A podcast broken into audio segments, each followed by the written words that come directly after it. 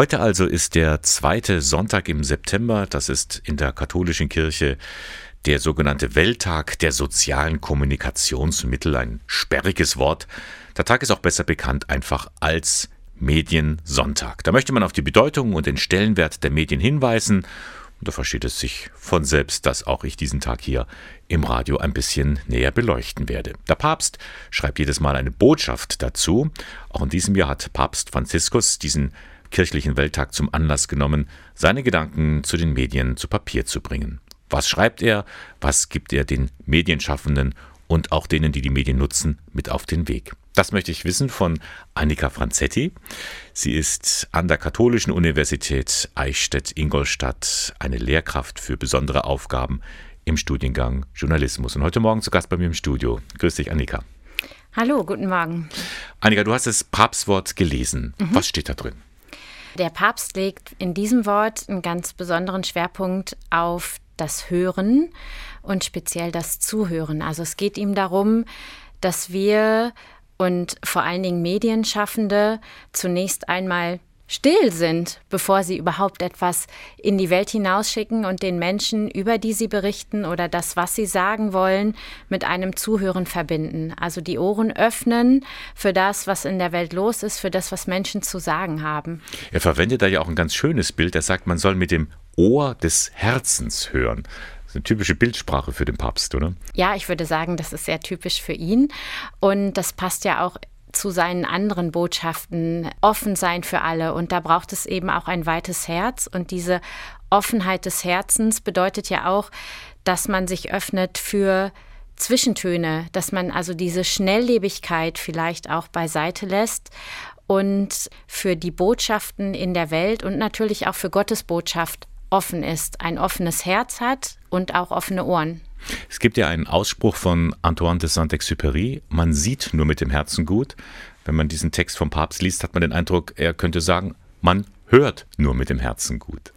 Vielleicht hängt beides auch ganz, ganz arg zusammen. Denn in dem Moment, in dem ich meine Sinne öffne und mein Herz öffne, berührt ja auch all das, was ich wahrnehme, ob jetzt mit den Augen oder mit den Ohren, mein Herz. Aber dafür muss ich eben mich dem, was sich mir offenbart, auch ganz zuwenden, als Mensch auch zuwenden. Und ich glaube, das ist auch etwas, worauf es dem Papst ankommt. Und ja, auch ich habe beim Lesen an den Satz gedacht, man sieht nur mit dem Herzen gut. Nun ist es ja deine Aufgabe mit Journalistikstudierenden in der Ausbildung ja auch dieses Thema aufzugreifen, nämlich erst einmal zu hören, wahrzunehmen, was ist die Botschaft, was steckt in einem Thema drin. Wie bringst du das näher in einem Zeit, wo wir ja von Fake News äh, überrollt werden, wo man eher erstmal spricht und schreit vielleicht, bevor man richtig zugehört hat? Mhm. Tatsächlich ist das etwas, was mir besonders wichtig ist, dass die Studierenden offen in eine Recherche reingehen. Also die eigenen Vorstellungen, die man vielleicht schon hat, erstmal hinten anzustellen und ergebnisoffen in den Dialog zu treten. Das ist ja auch etwas, diese Ergebnisoffenheit, die der Papst in seinem Wort anspricht. Dafür muss ich einerseits offen sein für auch unbequeme Wahrheiten, die vielleicht auch mich als Person betreffen. Und ich brauche aber diese große Offenheit, um auch Zwischentöne wahrzunehmen, um das Thema in Gänze zu erfassen und vor allen Dingen um den Menschen auch als Menschen zu sehen, mit dem ich da zu tun habe. Hast du den Eindruck, das fehlt manchmal im Medienbetrieb? Ich mag nicht unterstellen, dass es fehlt, aber es ist vielleicht oft überdeckt und überlagert durch einen großen Zeitdruck auch und ein großes Konkurrenzdenken. Ich bin ehrlich gesagt auch immer ein Freund von Langsamkeit, gerade im Medienbetrieb.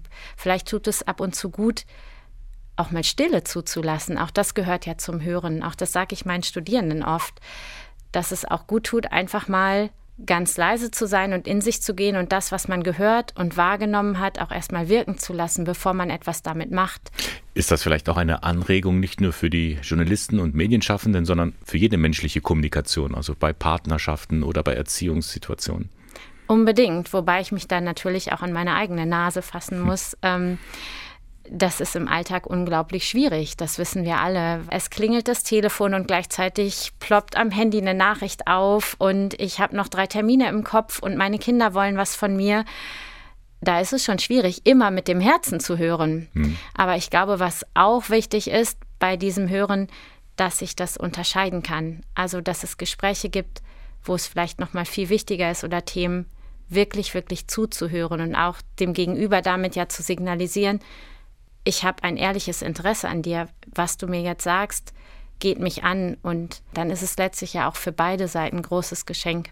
Ein Geschenk ist auch dieses Wort des Papstes Franziskus an alle, die es angeht, mit dem Ohr des Herzens hören. Seine Botschaft heute zum Mediensonntag. Das war Annika Franzetti vom Studiengang Journalistik an der Katholischen Universität Eichstätt-Ingolstadt. Vielen Dank für deine Anregungen. Dankeschön.